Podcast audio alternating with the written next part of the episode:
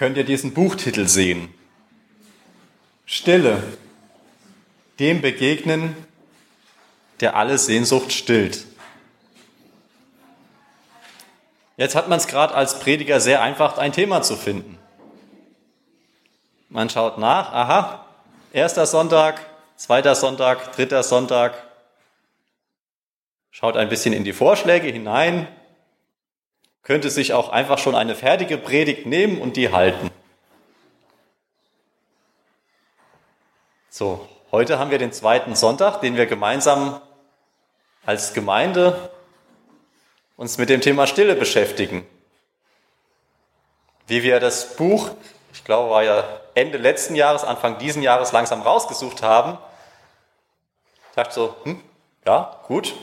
Also war jetzt, ich habe gedacht, ich habe nichts dagegen, aber ich war auch nicht so wirklich, wo ich sagte, ja, juhu, das ist es, dass ich in Freude ausgebrochen wäre. Und jetzt muss ich sagen, habe ich es auch nicht geschafft, jeden Tag da zu lesen. Aber es beschäftigt mich. Es beschäftigt mich sehr, dieses Buch. Manchmal sind es nur ganz kleine Sätze. Und ich komme wieder sehr ins Nachdenken über die Stille.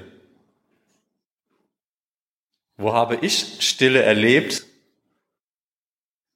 So in dem Sinne von diesem Buch. Ich kann mich an einen Spaziergang erinnern, an einem stille Nachmittag, das ist jetzt wahrscheinlich bald zehn Jahre her, um die Osterzeit, draußen hat Schnee gelegen. Ich bin spazieren gegangen und irgendwann im Wald stehen geblieben, Viertelstunde, halbe Stunde einfach nur stehen, die Augen zumachen und Stille erleben, Gott begegnen. Aber auf der anderen Seite habe ich Stille schon ja, mitten im christlichen Rockkonzert erlebt, das so laut um mich drumherum war, dass ich mich nicht mit meinem Nachbar hätte unterhalten können. Ich hätte ihn anschreien können, er hätte mich nicht gehört. Und doch, es gab dort eine Zeit der Stille. Eine Stille, wo alles um mich herum ja in den Hintergrund getreten ist, wo ich Gott begegnen konnte.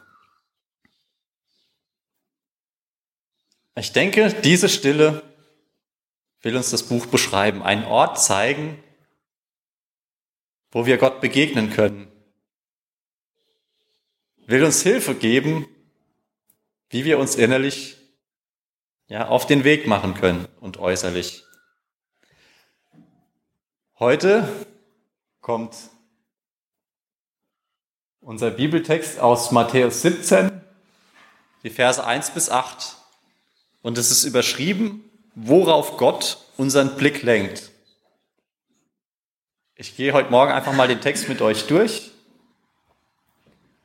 Es ist die Verklärung Jesu.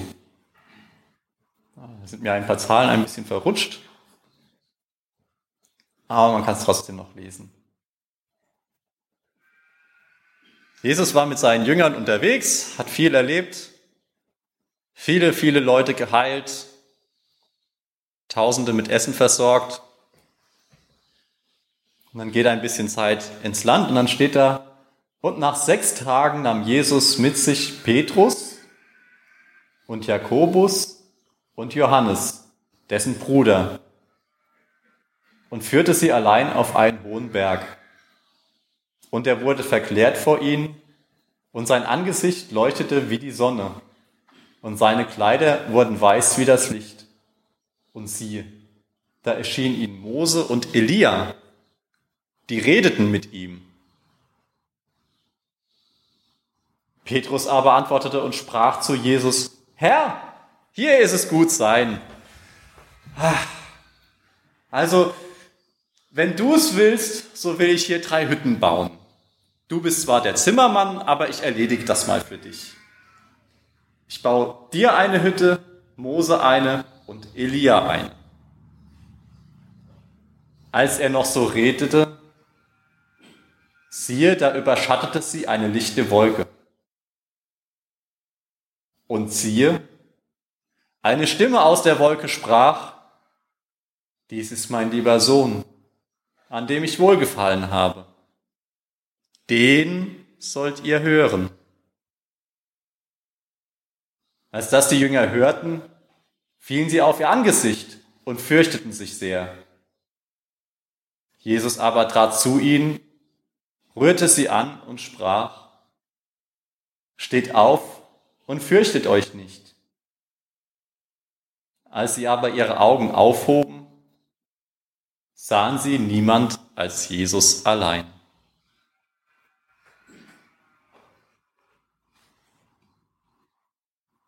Dieser Text, der ist vollgepackt bis oben hin mit ganz vielen interessanten, spannenden Dingen. Dinge, die mir vorher auch noch nicht so aufgefallen waren, weil ich mich jetzt aber viel damit beschäftigt habe, fand ich sie sehr interessant. Jesus nimmt seine Jünger mit auf einen hohen Berg. Die Jünger, Petrus, Jakobus und Johannes, die könnten wir vielleicht so als der Gemeindedurchschnitt bezeichnen, die er da mitgenommen hat, die drei. Der Petrus ist eher so der ziemlich impulsive Typ, der manchmal eher redet und dann denkt. Jakobus war jemand, der sehr gewissenhaft war, Sachen sehr gründlich erledigt hat, aber auch mal ziemliches Donnerwetter loslassen konnte, wenn es ihm ja was nicht gepasst hat. Und der Johannes ist eher der sehr ruhige, zurückhaltende, vielleicht auch sehr intellektuelle Typ. Drei Leute mit sehr unterschiedlicher Erfahrung gehen mit Jesus auf einen hohen Berg. Aber eine Gemeinsamkeit haben sie. Sie kennen alle die Geschichten aus dem Alten Testament, wie Gott Mose auf einem Berg begegnet. Und wenn Mose wieder von dem Berg herabkam, hat sein Angesicht geleuchtet. Die Berge waren ein Ort, wo man Gott begegnet. Und sie haben schon erlebt, wie Jesus ja auf den Berg ging, um zu beten. Jetzt gehen sie mit. In einer Parallelstelle im Lukas-Evangelium sehen wir, wie die Jünger vielleicht ein bisschen erschöpft waren von dieser, sage ich jetzt mal, Wanderung auf den Berg hoch. Steht da, dass sie ja, so am Einschlafen waren, schlummern waren. Das erleben wir öfters, dass Jesus mit seinen Jüngern irgendwo hingeht und betet und sie einschlafen. Und dann, was ist das? Für sie ist es wie im Traum. Sie kneifen sich gegenseitig, aber nein, da steht Elia, der größte Prophet, den es so in der jüdischen Tradition gibt. Da steht Mose, der Bringer des Gesetzes, die, die Grundlage des Glaubens.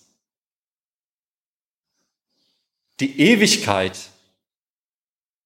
berührt die Gegenwart. Der Himmel kommt auf die Erde. Durch das Gebet von Jesus kommt ein Stück von Himmel und Erde zusammen.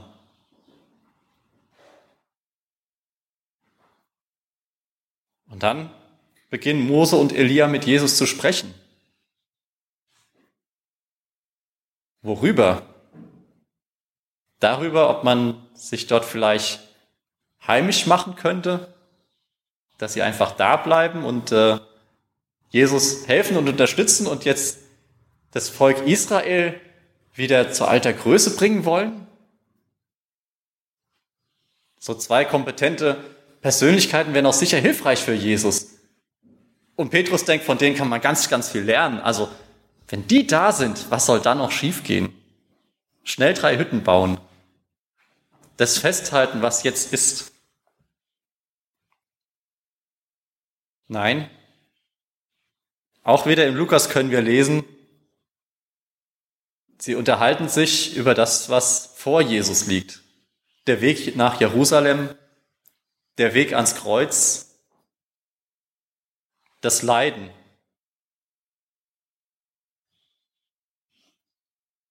Jesus kann nicht auf dem Berg bleiben und die Jünger auch nicht. Ja, vielleicht sind diese Bergerlebnisse sowas, was wir von Freizeiten her kennen, von Konferenzen, Gemeindetagen. Es sind ganz, ganz viele Leute zusammen wir nehmen uns auch selber viel Zeit, begegnen Gott. Und dann kommt irgendwann wieder der Punkt, wo wir nach Hause fahren müssen.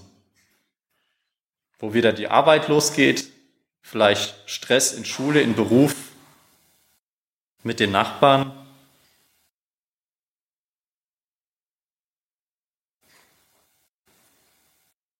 Doch noch während Petrus sagt, lass uns hier bleiben, lass uns hier diese Hütten bauen,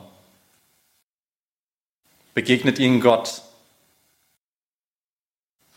Eine lichte Wolke wird beschrieben, Gottes, Gottes Gegenwart wird für sie erfahrbar und ich sage mal, es haut sie um. Da ist nicht die Frage, woher kommt diese Stimme? Warum spricht eine Wolke? Sie erfahren, das ist Gott, er ist hier. Ehrfurcht befällt sie. Und es heißt, hört auf ihn. Hört auf das, was er euch zu sagen hat Er hat euch viel zu sagen. Wenn wir dann in die Evangelien schauen, sehen wir oft die Ich bin Worte, wo Jesus ihnen sagt, ich bin der Weg, die Wahrheit und das Leben. Ich bin die Tür zum Vater und noch etliches mehr. Jesus will die Verbindung sein zwischen unserer Erde, der Wirklichkeit, in der wir leben und dem Himmel, dem, dem himmlischen Reich, das er einst mal sichtbar wieder auf diese Erde bringt. Und bis dahin dürfen wir ihm im Gebet begegnen und das Ganze mit in die Welt hinaustragen.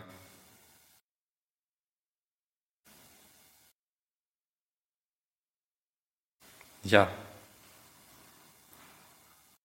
und dann? Dann ist die Wolke weg. Mose und Elia sind weg und sie sehen dann auch nur noch Jesus. Wie lenken wir unseren Blick auf Jesus? Durch Bibellesen? Schauen, wie hat Jesus gelebt? Wie hat er sich verhalten? Was hat er getan? In Anbetungszeiten durch Lieder und Texte, in denen wir uns bewusst machen, wer Jesus ist, wer Gott ist, was uns der Heilige Geist sagen will. Oder auch im Hauskreis, in, im Gottesdienst, in der Gemeinschaft mit den anderen Gläubigen. Vielleicht auch im Fasten etwas wegzulassen und sich mehr auf Gott zu berufen und Gott zu verlassen.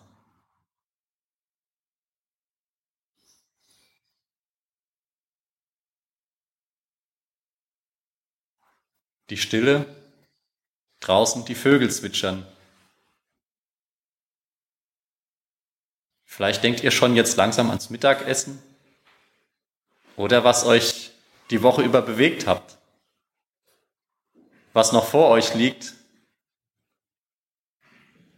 das Schöne oder das Anstrengende? Ich mag euch jetzt ein paar Minuten einladen, stille zu werden. Lasst die Gedanken einfach ziehen und wenn ihr merkt, es beschäftigt euch sehr, bittet Jesus, dass er euch darin begleitet, dass er es euch abnimmt, die, Lasten trägt. Und ihr könnt es auch machen, wie in dem Buch beschrieben, wenn ihr auch noch ein bisschen mehr zur Ruhe kommen wollt. Beim Einatmen denkt ihr an Jesus, beim Ausatmen an Christus. Ich lade euch ein, die Augen zu schließen oder aufzulassen. Und ein paar Minuten stille zu werden.